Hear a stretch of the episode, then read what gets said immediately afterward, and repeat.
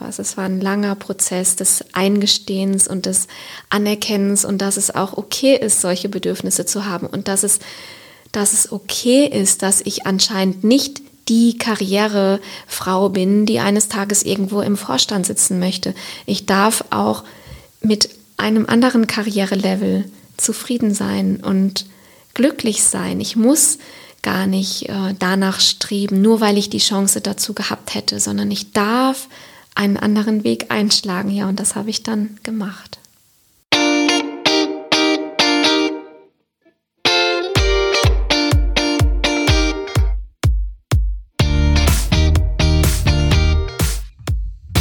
Hallo und herzlich willkommen im Podcast Unternehmen im Gespräch, dem Interview-Podcast mit Unternehmerinnen und Solopreneurinnen mein Name ist Heike Drechsel und ich freue mich sehr auf meine heutige Gesprächspartnerin Katharina Afflerbach. Hallo Katharina. Hallo Heike. Katharina, du lebst und arbeitest in Köln. Du bist selbstständig als freie Texterin, Coach und Autorin. 2019 hast du dein erstes Buch veröffentlicht mit dem Titel Bergsommer, wie mir das Leben auf der Alm Kraft und Klarheit schenkte. Und das Buch hat es sogar auf die Spiegel-Bestsellerliste geschafft. Und damit darfst du dich Spiegel-Bestseller-Autorin nennen. Herzlichen Glückwunsch. Dankeschön. Das finde ich echt super.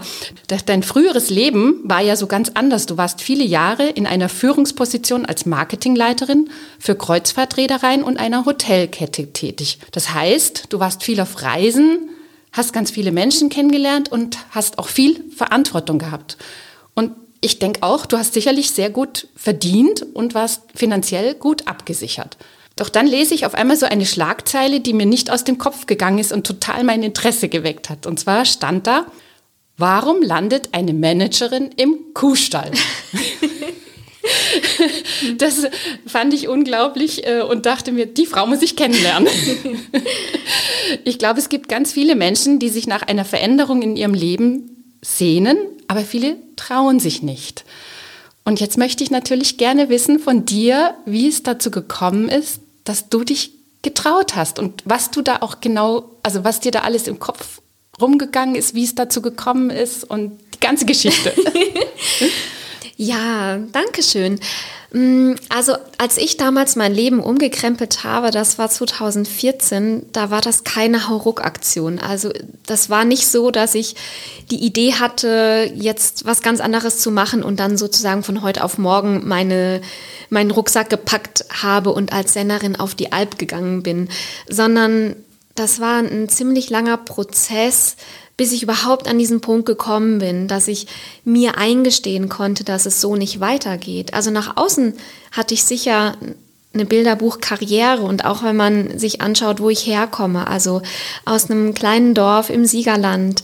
Ähm, meine Mama war Kindergärtnerin, mein Papa hat in der Stadtverwaltung gearbeitet, also dass ich überhaupt in die große Stadt ziehe und studieren konnte und ähm, zufällig auch noch in einer Branche gelandet bin, in der Touristik, wo man so viel von der Welt sieht und in fremde Kulturen eintaucht und international arbeitet. Davon hätte irgendwie keiner träumen können und deswegen habe ich auch viele Jahre lang gedacht, jetzt, jetzt muss ich dankbar sein und ähm, muss das auch auskosten und mitnehmen, weil es niemand anderes vor mir in meiner Familie so etwas geschafft hat oder hätte schaffen können, weil es einfach die Voraussetzungen dafür nicht gab.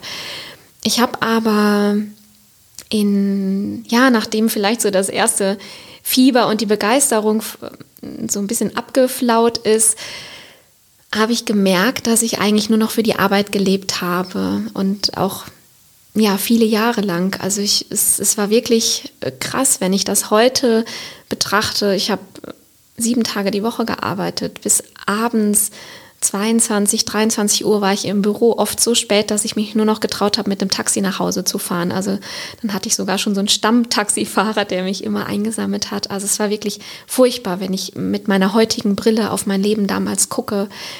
Aber so bin ich aufgegangen in dieser Arbeit und habe die Anerkennung genossen und mich darin geahlt und gesonnt und habe es auch geliebt, Dinge voranzubringen und etwas zu gestalten. Aber ich habe einfach nicht gecheckt, dass ich dass ich nur im Außen gestalte und immer nur für andere und immer nur fürs Unternehmen, aber für mich gar nicht mehr. Und das ja, menschliche Beziehungen darunter auch gelitten haben, meine Familie, meine Freundschaften.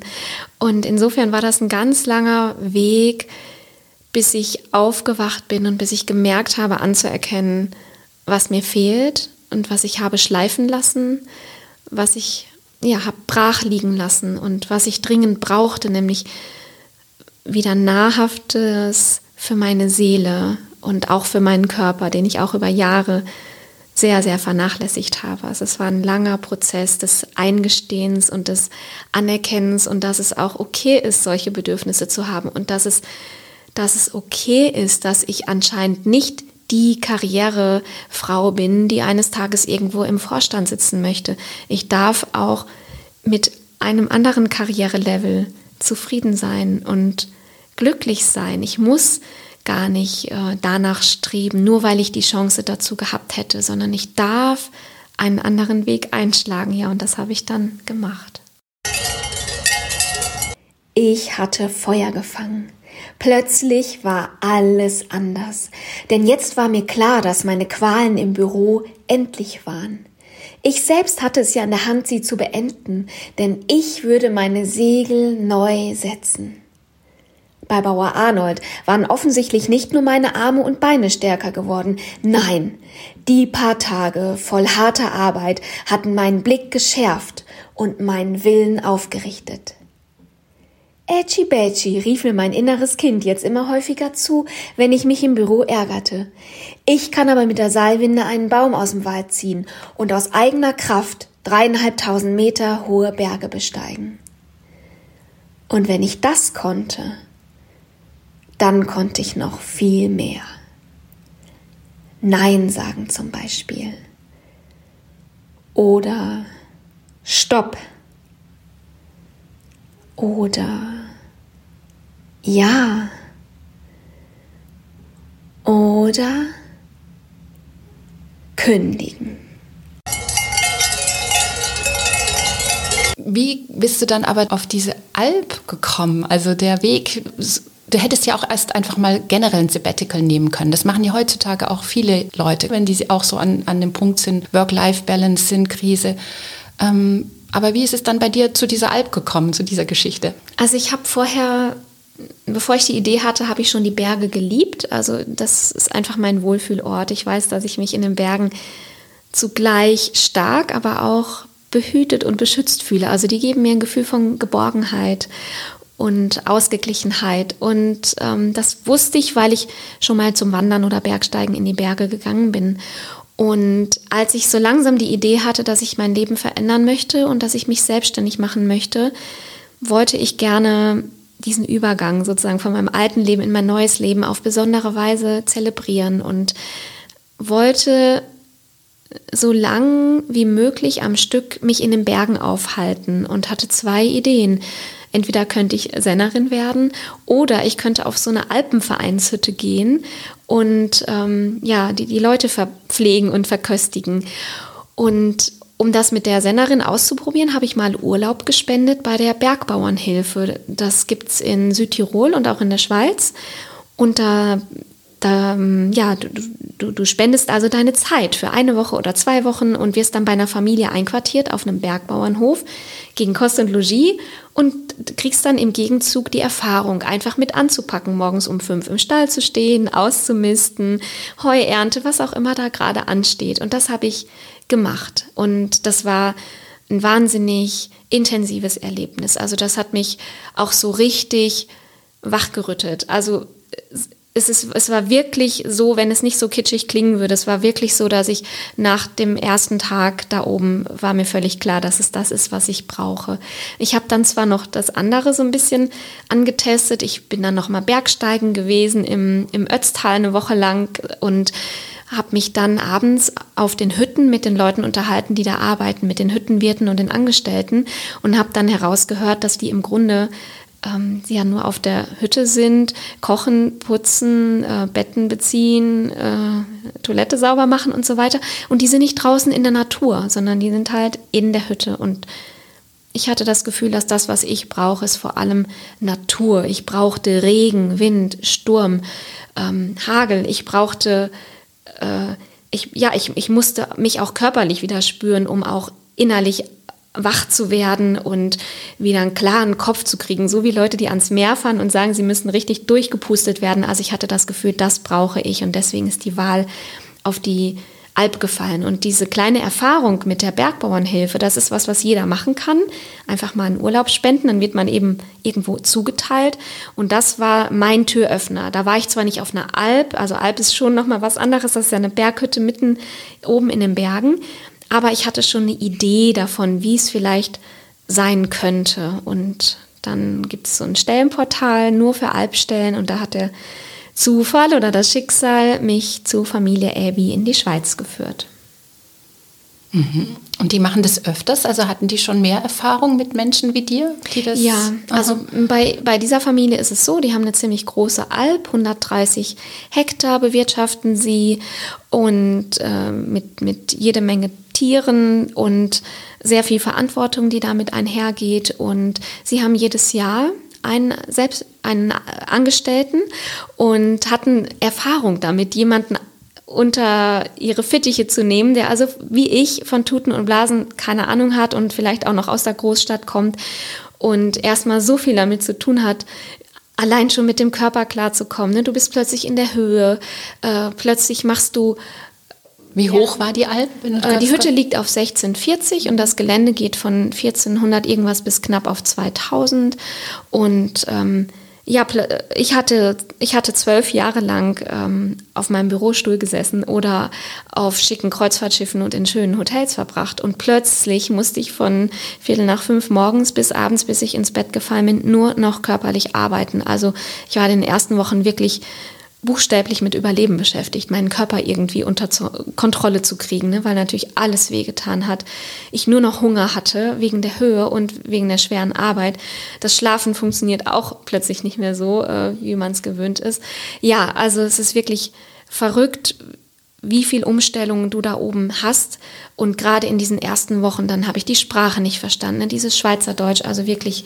Ja, das äh, ist ja auch eine komplett andere Sprache. Da ist zwar das Wort Deutsch drin, aber es hört sich oft nicht wie Deutsch So habe ich es auch empfunden. Mhm. Und, und auch alleine schon der Aspekt, zu Gast zu sein. Ne? Ich war Mitte 30, habe vorher ein ziemlich cooles, selbstständiges Leben äh, geführt und plötzlich bist du wie ein, ein Au-pair-Mädchen oder beim Schüleraustausch bei einer Familie zu Gast und musst dich irgendwie wieder unterordnen, einfinden.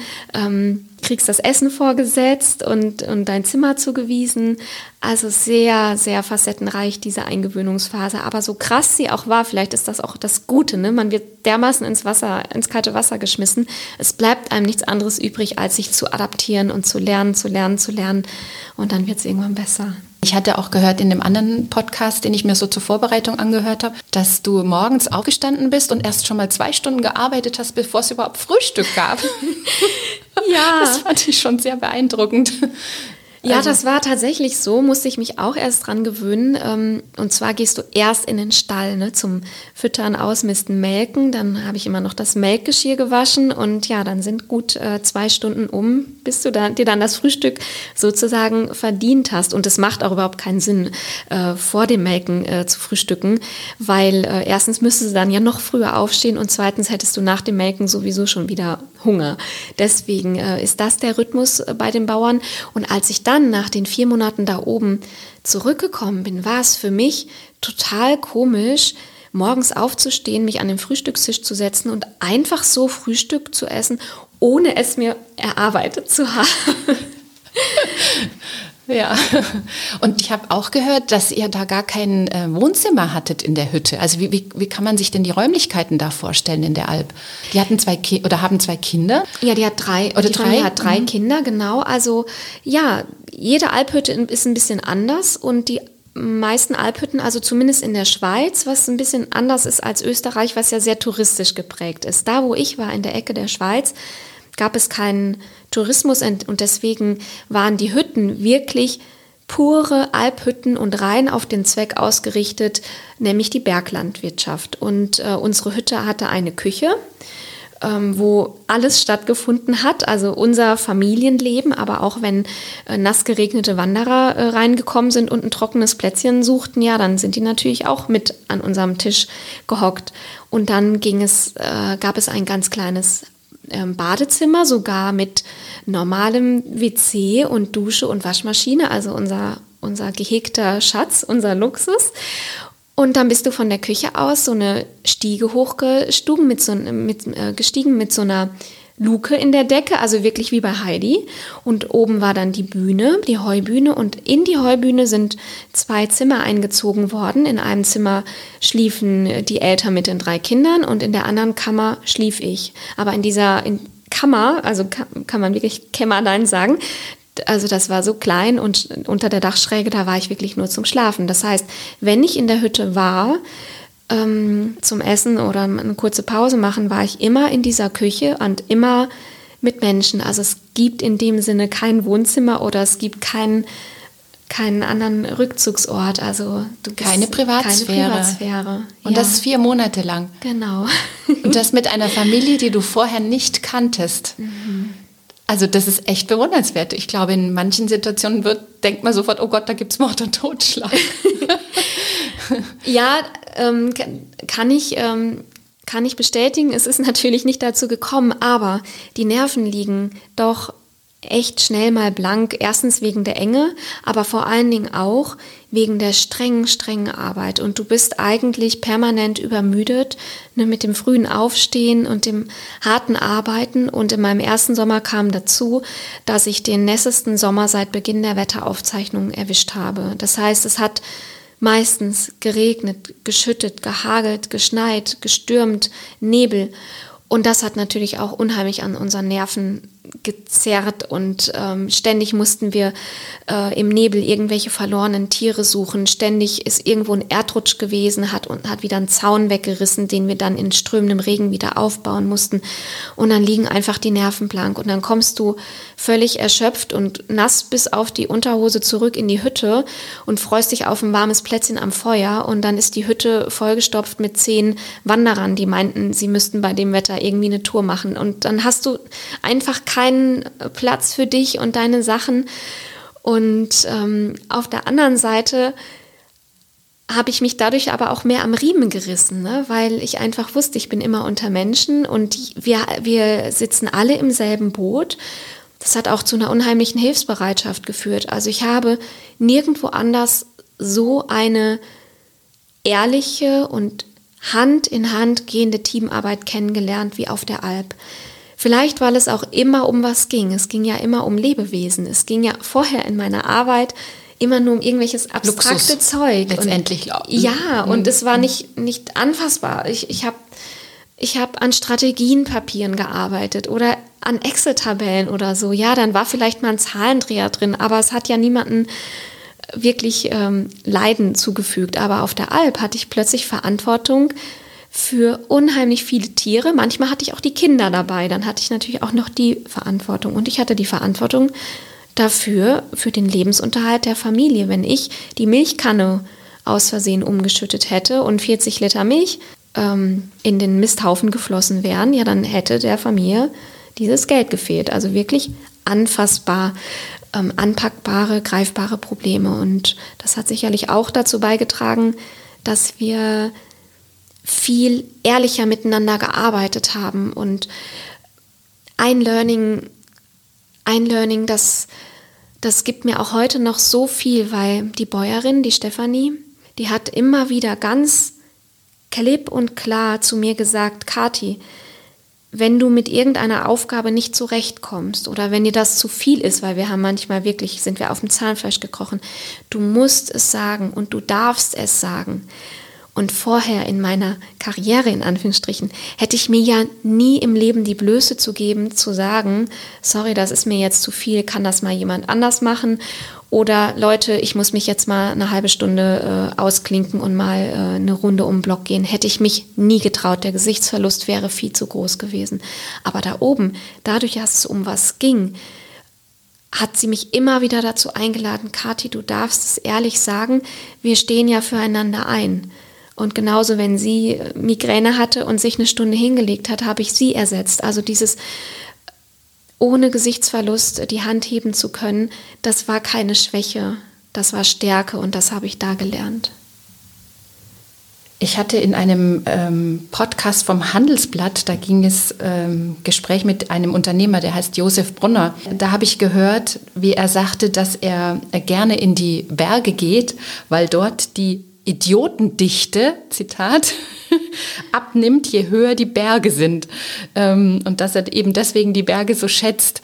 Ist das auch so ein bisschen dein Eindruck, dass so andere Menschen in die, also dass bestimmt, eine bestimmte Sorte von Menschen die Berge liebt? Den Eindruck habe ich auch. Ich kann das unterstreichen. Je ausgesetzter es wird und je schwer zugänglicher die Gegend ist, ja.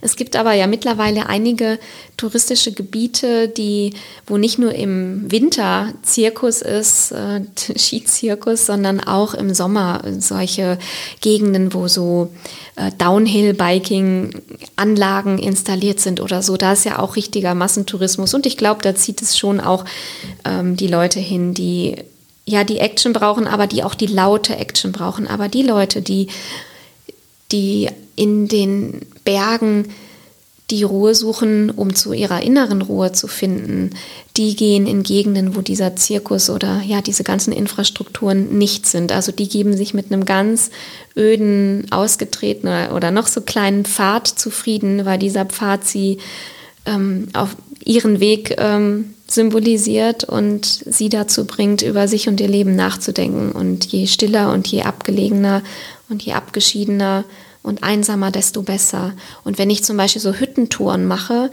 dass ich, also, ein, jetzt, also so eine Wanderung eine Woche von einer Hütte zur anderen, ähm, da sind die Abende auf den Hütten immer ganz besonders, weil, weil da eben nur die Menschen hinkommen, die wirklich aus eigener Muskelkraft da ein paar Tage lang unterwegs sein können, um zu dieser Hütte zu finden.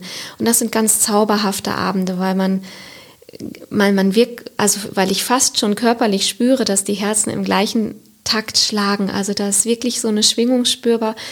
Wir sind jetzt alle heute Abend hier, weil wir dasselbe oder ein ähnliches Erlebnis suchen und das verbindet und das bringt auch ja dieser, diesen Gleichklang wirklich zum Schwingen. Sehr schön. Das klingt echt wirklich fast wie so eine perfekte Werbung für den Alpenverein. und die Hüttentour. Nein, wirklich. Werbung da kriegt Ende. man total Lust drauf, eine Hüttentour sofort zu starten. oh Mensch, toll. Ähm, du hast ja jetzt ja eben ein Buch darüber geschrieben. Das hatte ich ja ganz am Anfang erwähnt. Genau. Und das ist ja auch so ein bisschen der Aufhänger für unser Gespräch. Wie kam es denn jetzt dazu? Dass, hast du nach deiner Tour, also nach deiner Alptour, gedacht, oh, jetzt habe ich so viele Eindrücke gehabt, jetzt schreibe ich ein Buch darüber oder wie ist das gelaufen? Ja, also die Idee zu dem Buch hatte ich erst nach meinem dritten Sommer auf der Alp. Also ich habe drei Sommer als Sennerin auf der Alp gearbeitet. Das sind jeweils vier Monate. Und die Entscheidung, ein Buch zu schreiben, habe ich getroffen, nachdem ich für mich das Resümee gezogen habe, dass jeder Sommer ein komplett anderes Erlebnis war und ja auch wie Kapitel in meinem Leben repräsentiert hat. Also der erste Sommer war unheimlich intensiv, weil es da für mich um das Thema Aufbruch ähm, ging, wieder ich selber werden, wieder meine Interessen, meine Stärken, meine Neigungen herauszufinden oder nach vorne zu holen, nachdem ich jahrelang beruflich eben gewisse Rollen gespielt habe und einfach immer nur versucht habe, den Erwartungen anderer ähm, Rechnung zu tragen und anderen zu gefallen. Und das heißt, der erste Sommer war für mich ja ein Findungssommer und auch ein Ausprobiersommer. Und als ich äh, nach dem ersten Sommer zurück nach Hause gekommen bin, habe ich mich selbstständig gemacht. Und der zweite Sommer war ein Sommer, den ich viel, viel mehr genießen konnte, weil ich, als ich da auf die Alp gekommen bin, schon alles gekannt habe. Ich kannte die Menschen. Ich kannte meine Arbeit, ich kannte das Gebiet. Also wenn, wenn ich eine Aufgabe bekommen habe, wusste ich, bin ich jetzt mal eben eine Dreiviertelstunde unterwegs oder werde ich drei Stunden lang dahin, da und dahin stapfen, um den und den Zaun zu reparieren. Also das hat mir sehr dabei geholfen, meine Kräfte einteilen zu können. Und der zweite Sommer war dann auch wunderbar sonnig und äh, ziemlich trocken, sodass ich dann auch die Alp mal von der sonnigeren und schöneren Seite kennengelernt habe. Den habe ich sehr genossen. Und der dritte Sommer war für mich ähm, sehr, sehr ambivalent, weil drei Wochen bevor es losgegangen ist, mein kleiner Bruder tödlich verunglückt ist. Und ich unter einem ganz anderen Vorzeichen dann zu diesem Abenteuer aufgebrochen bin und irgendwie damit klarkommen musste, dass plötzlich mein Bruder nicht mehr da ist und dann noch nicht zu Hause zu sein, sondern eben wieder in meiner kleinen Kammer da oben auf der Berghütte. Ähm, das habe ich auch nur gemacht, weil ich die Familie ja dann schon kannte und wir schon Freunde geworden waren. Ich hätte mich sonst nicht in die Fremde sozusagen begeben. Und insofern war dieser Sommer, dieser dritte Sommer nochmal eine ganz andere Aufgabe für mich. Den habe ich ganz anders erlebt und da hatte ich ganz andere innere Herausforderungen als in dem ersten Sommer, als ich meine Karriere hinter mir gelassen hatte. Und als ich das für mich so beobachten konnte, diese Reise über diese drei Sommer, habe ich gedacht, dass da auch ein Mehrwert für andere drin steckt. Wenn es jetzt einfach nur so eine Happy-Go-Lucky, ja, ich Großstadt äh, Karriere Tussi wird jetzt Sennerin, wenn es nur so eine Story gewesen wäre, wäre mir das zu wenig und zu flach gewesen. Aber ähm, so, glaube ich, äh, konnte ich noch einen Tiefgang in die Geschichte bringen und ähm, ja, am, am echten Leben und Leiden, was eben einfach dazu gehört, auch teilnehmen lassen und auch aufzeigen, dass man, dass man es auch schaffen kann, auch damit einen Umgang zu finden. Für mich war es dann das Draußensein in der Natur und das Arbeiten mit den Tieren, was mir sehr geholfen hat und vielleicht kann der ein oder andere da auch eine Perspektive für sich finden. Ja, das heißt, du hast deine Eindrücke über deine Erfahrungen auf der Alp als Sennerinnenhilfe in dem einen Buch da verarbeitet, Bergsommer, richtig? Und deine Erfahrung, die du durchlebt hast, jetzt durch den plötzlichen Tod von deinem Bruder, hast du ja in einem zweiten Buch verarbeitet. Ja, auch, oder? genau. Also in dem, in, dem, in dem Buch über die Sommer auf der Alp, das ist der dritte Sommer, ich kann den äh, Tod meines Bruders ja nicht ausklammern, der findet da natürlich auch drin statt.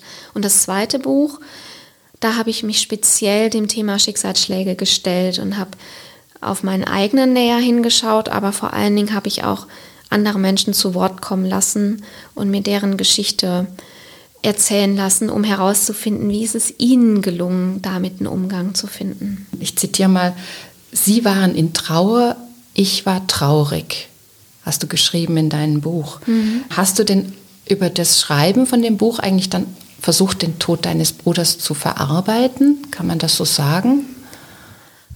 Es ist über das Schreiben einiges an Verarbeitung passiert, auch wenn das nicht die Intention war. Meine Intention war, ich wollte auf der einen Seite Menschen, die vielleicht was Ähnliches, einen wie auch immer gearteten Schicksalsschlag erleben, ja eine Hand reichen, vielleicht eine Hilfestellung reichen, was auch immer die Person vielleicht mitnehmen kann aus den Erlebnissen von anderen Betroffenen. Aber vor allen Dingen oder gleichermaßen wollte ich gerne auch noch was anderes erreichen, denn als mein Bruder gestorben ist, habe ich gemerkt, wie viel Hilflosigkeit und Sprachlosigkeit es auf der anderen Seite gibt. Also es gibt kaum einen Freund, eine Freundin, das sind ja Menschen, die ich liebe und eng an meiner Seite habe, aber es gibt trotzdem, es gibt kaum jemanden, der den Mut und die Kraft hatte, meinen Schmerz auszuhalten und wirklich auf welche Weise auch immer für mich da zu sein. Die meisten Menschen gehen in den Rückzug vor Hilflosigkeit. Und ich mache denen gar keinen Vorwurf. Genauso wie ich selber habe ich auch nicht, haben sie auch nicht gelernt, ähm, mit einem Schicksalsschlag mitten im Leben umzugehen. Und das hat mich eben alles zum Nachdenken gebracht, mein eigenes Erleben und dann eben auch meine vielen Gespräche mit anderen Betroffenen. Und Ja, das, Entschuldigung, das, da muss ich gerade nochmal einhaken, weil das, da äh, muss ich mich jetzt tatsächlich selber dran erinnern. Ich hatte jetzt vor kurzem ein Interview mit äh, dem David Roth, der ist Bestatter von dem Bestattungshaus Pützroth. Und da, der hat genau das Gleiche dann so gesagt, dass man ohne eigene Erfahrung über den Tod eines nahen Angehörigen, in dem Fall, in seinem Fall war es ja sein Vater, den Fritz Roth, dass man eigentlich dann sich ja eben gar nicht so empathisch in diesen Fall hineinversetzen kann, also diese Trauer nachempfinden kann, weil ja, das, das ist einfach so. Wenn man diese Erfahrung nicht macht, ich glaube, das ist wie auch bei Krankheit. Wenn du selbst keinen Krebs bekommen hast, kannst du nicht ganz so nachvollziehen, wie das ist, was jemand durchleiden muss, der Krebs hat. Das ist ähm, so traurig es ist, aber es ist irgendwo auch menschlich, dass, dass es einem so schwer fällt. Genau, und mit dem, mit dem Buch, mit dem, mit dem Auseinandersetzen mit dem Thema möchte ich aber versuchen, dass man sich zumindest schon mal damit gedanklich auseinandersetzen kann und wenigstens versuchen kann, sich in Betroffene hineinzuversetzen. Oder sich auch einfach überlegen kann, okay, wenn das nächste Mal in meinem Umfeld, auf der Arbeit, im Turnverein, in der Nachbarschaft ein Schicksalsschlag passiert, vielleicht gelingt es mir ja doch, eine kleine Geste der Verbundenheit auszudrücken, wo ich vorher vielleicht ähm, Angst hatte, dass diese Geste falsch sein könnte. Sie, sie wird nicht falsch sein jede kleine Geste, und dazu möchte ich unbedingt ermutigen, wird Wirkung zeigen, und zwar gute Wirkung. Solange es nicht so was ist wie diese Flosken, es wird alles wieder gut oder wird schon Kopf Zeit hoch. hält alle Wunden. Genau, aber wenn es eine persönliche Geste ist, irgendwas Kleines, was Liebevolles, eine SMS, ich denke an dich, ich bin für dich da, wird auf wohlwollenden und vor allen Dingen wohltuenden Boden fallen. Und dazu möchte ich unbedingt ermutigen. Und du machst es, glaube ich, auch in deiner Form der Lesereise. Ne? Du hast jetzt in der nächsten Zeit einige Termine, die können wir auch gerne mal in die Shownotes noch schreiben, den Link dazu, dass wenn jemand sich mit diesem Thema etwas näher beschäftigen möchte, sich dann auch gerne zu einer Lesung von dir begeben kann. Genau, ja. der Herbst ist wieder Lesezeit. Ja, ja, ja. genau. Ähm, was mich jetzt so spontan noch interessieren würde, ist ein bisschen technische Art. So, du, ich hatte dich ja auch anmoderiert als Spiegel-Bestsellerin. Wie wird man das denn? Gibt es da eine bestimmte äh, Auflagenzahl, die du da erreichst? Also mir ist das so erklärt worden, dass der ähm, Aufkleber Spiegel Bestseller verliehen wird, wenn ein Werk in einer Kalenderwoche zu den meistverkauften des jeweiligen Genres gehört. Also es gibt ja verschiedene Genres, ähm, Belletristik, Sachbuch, Hardcover, was auch immer.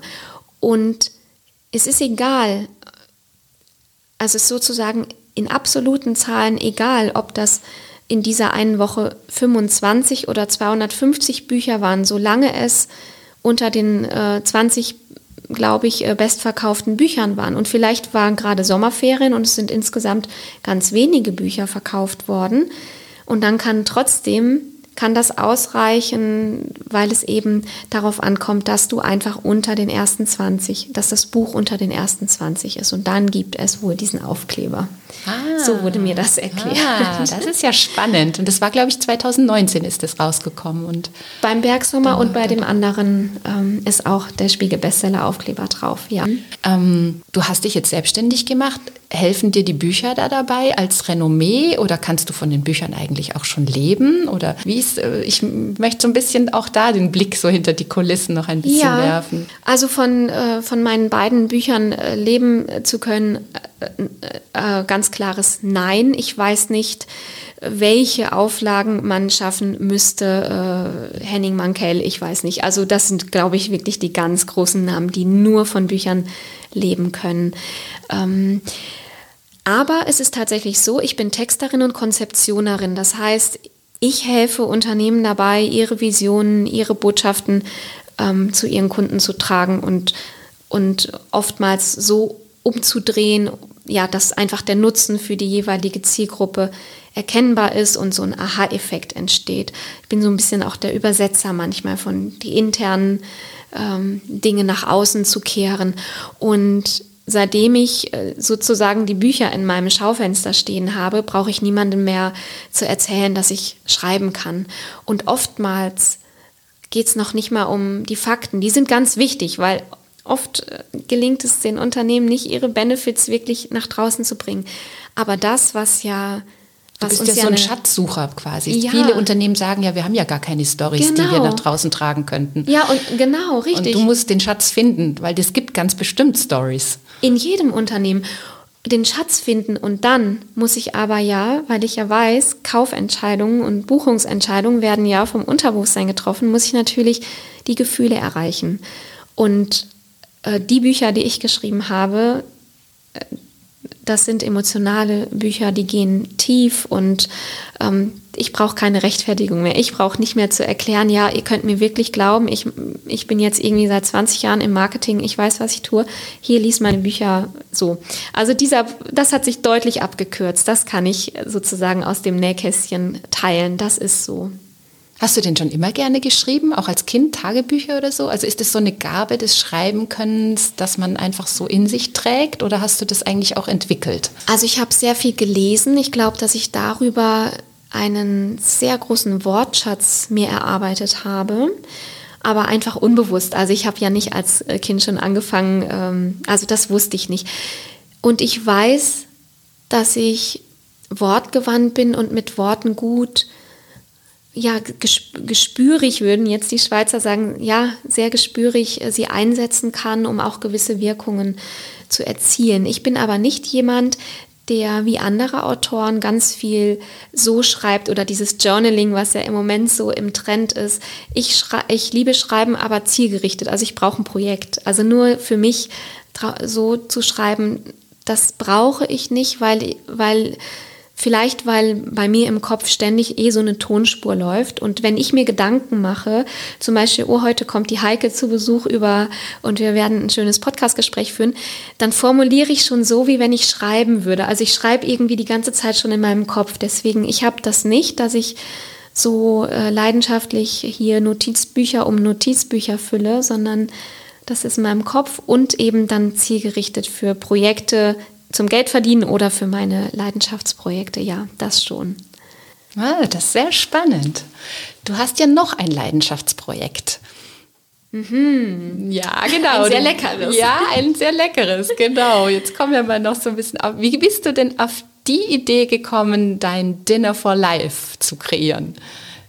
Ja, das Dinner for Life, ähm, sollte ich vielleicht dazu sagen, ist ein Spendenabendessen bei mir zu Hause. Also bei mir können 10 äh, bis 12, das ähm, kommt ein bisschen darauf an, 10 bis 12 Gäste können zu mir nach Hause kommen in mein Wohnzimmer und werden dann von mir verköstigt in drei Gängen. Und die Idee dahinter ist, dass dann jeder Gast einen Teilnahmebeitrag bezahlt und wir am Ende eine Sammelspende an eine Organisation geben können. Vom Umweltschutz über Menschenrechte, Frauenrechte, Tierschutz, ganz unterschiedlichste Themen.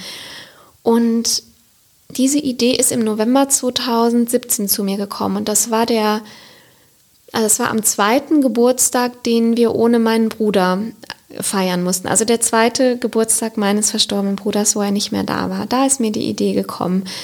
Und ich habe das Gefühl, dass sie deswegen gekommen ist, weil ich zu der Zeit nicht mehr, ja, nicht viel Lust hatte, selber unter Menschen zu gehen. Also der, dieser Schicksalsschlag hat mich ja nachhaltig verändert und äh, ich bin noch ruhiger geworden, wähle mir meine äh, Kontakte und Beziehungen irgendwie noch besser ausschaue, was mir wirklich gut tut, ähm, um mich stabil zu halten. Und dann hatte ich irgendwie die Idee, okay, ich muss ja gar nicht nach draußen gehen, die Welt kann ja auch zu mir kommen. Und ich liebe es, hinter den Kulissen Fäden zu ziehen. Also es ist für mich so schön zu beobachten, wie dann hier Beziehungen äh, geknüpft werden, wie Menschen sich langsam kennenlernen und ähm, ja, ich, ich mache auch so ein, ich helfe auch so ein bisschen beim Vernetzen, damit direkt spannende und interessante Gespräche entstehen und das funktioniert auch vom ersten Moment an. Und dann ziehe ich mich in die, in die Küche zurück und lasse den Dingen seinen Lauf. Und das ist wirklich fantastisch. Also wenn ich dann in der Küche stehe und höre, wie es hier im Wohnzimmer gelacht wird und geredet wird, das ist für mich wunderschön. Toll, ich finde das eine ganz tolle Idee. Ich hatte das ja auch schon in den sozialen Medien ein bisschen verfolgt. Du machst es jetzt, glaube ich, schon zum 44 oder 45 Ich, ja, Mal? so ich glaube, jetzt bald ist das ähm, 41. Ich habe nur schon ein bisschen vorgeplant. Ja, ja genau. Ja, mhm. ja das finde ich echt toll. Wie, wie kommen denn die Menschen, also auf, wie werden die denn auf dich aufmerksam, dass du das machst? So wie ich dann zufällig über Social Media oder? Ja, also ich habe, das Dinner for Life hat einen eigenen Facebook-Auftritt und ähm, jetzt habe ich natürlich auch schon einige Stammkunden, also die wirklich schon fünftes, sechstes, siebtes Mal dabei sind. Das ist natürlich auch eine tolle Auszeichnung. Und ähm, dann und wann stelle ich das dann auch in solche Facebook-Gruppen neu in Köln oder was es da so gibt, wo einfach Leute auf der Suche sind nach Aktivitäten und Vernetzungsmöglichkeiten mit neuen Menschen. Und so kommt immer wieder, also kommen immer wieder neue Menschen in mein Wohnzimmer und es ist auch jedes Mal für mich immer wieder erstaunlich, wie schnell es Klick macht zwischen den Menschen, wenn man einfach nur einen passenden Rahmen und auch ein, ja, einen liebevollen Rahmen schafft. Und dann ist es völlig egal, also wer da mit, wer da zusammenkommt, da sitzt der Schornsteinfeger neben der Hebamme, neben dem Grundschullehrer, neben der Physiotherapeutin. Es ist so ein toller Mix an Menschen und Themen und Lebenserfahrungen, die da ausgetauscht werden. Da fühle ich mich bereichert, obwohl ich die ihre Arbeit habe, für so viele Leute zu kochen, aber ich bin dadurch beschenkt und bereichert.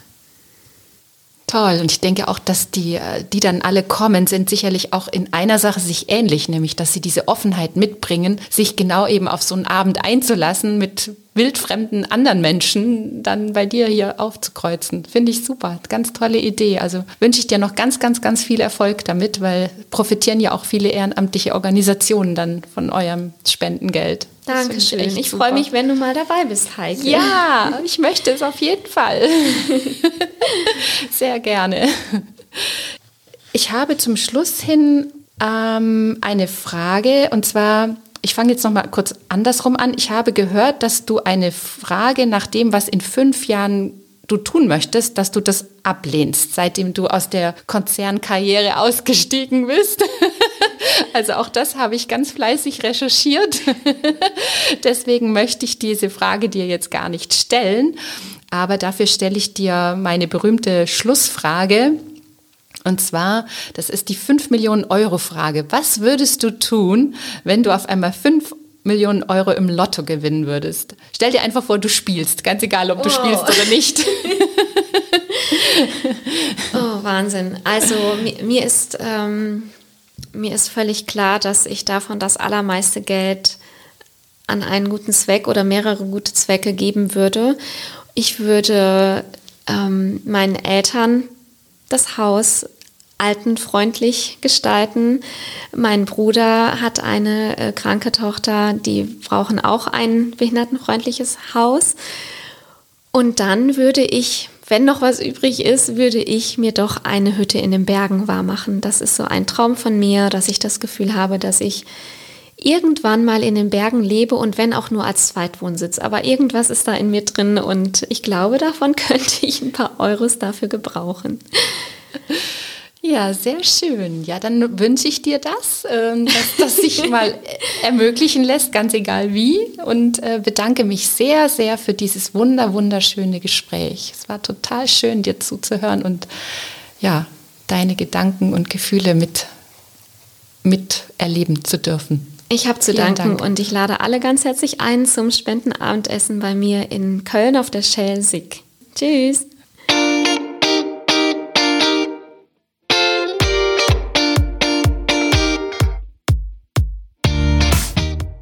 Hat euch dieses Gespräch gefallen? Wenn euch dieser Podcast berührt, inspiriert oder sogar zum Nachdenken anregt, dann würde ich mich sehr freuen, wenn ihr ihn abonniert. So bleibt ihr stets auf dem Laufenden und verpasst keine der kommenden Folgen. Und wenn ihr jemand kennt, dem dieser Podcast gefallen könnte, dann empfehlt ihn doch gerne weiter. Und zu guter Letzt würde ich mich auch sehr freuen, wenn ihr euch einen Moment Zeit nehmen könnt, um den Podcast auf Spotify, Apple Podcast oder YouTube zu bewerten. Euer Feedback ist sehr wertvoll und hilft mir, den Podcast zu verbessern, als auch ihn bekannter zu machen. Vielen lieben Dank und bis zur nächsten Episode.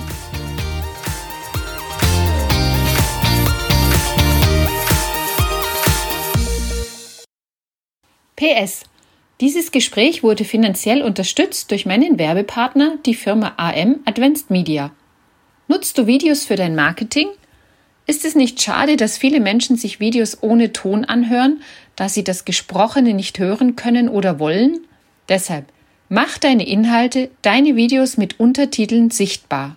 Das Unternehmen AM Advanced Media hat ein Online-Tool entwickelt, wodurch sich sehr einfach und schnell kostengünstig Untertitel für Videos erstellen lassen. Über die Webseite www.untertitelerstellen.de kannst du ganz unverbindlich ein Angebot anfordern.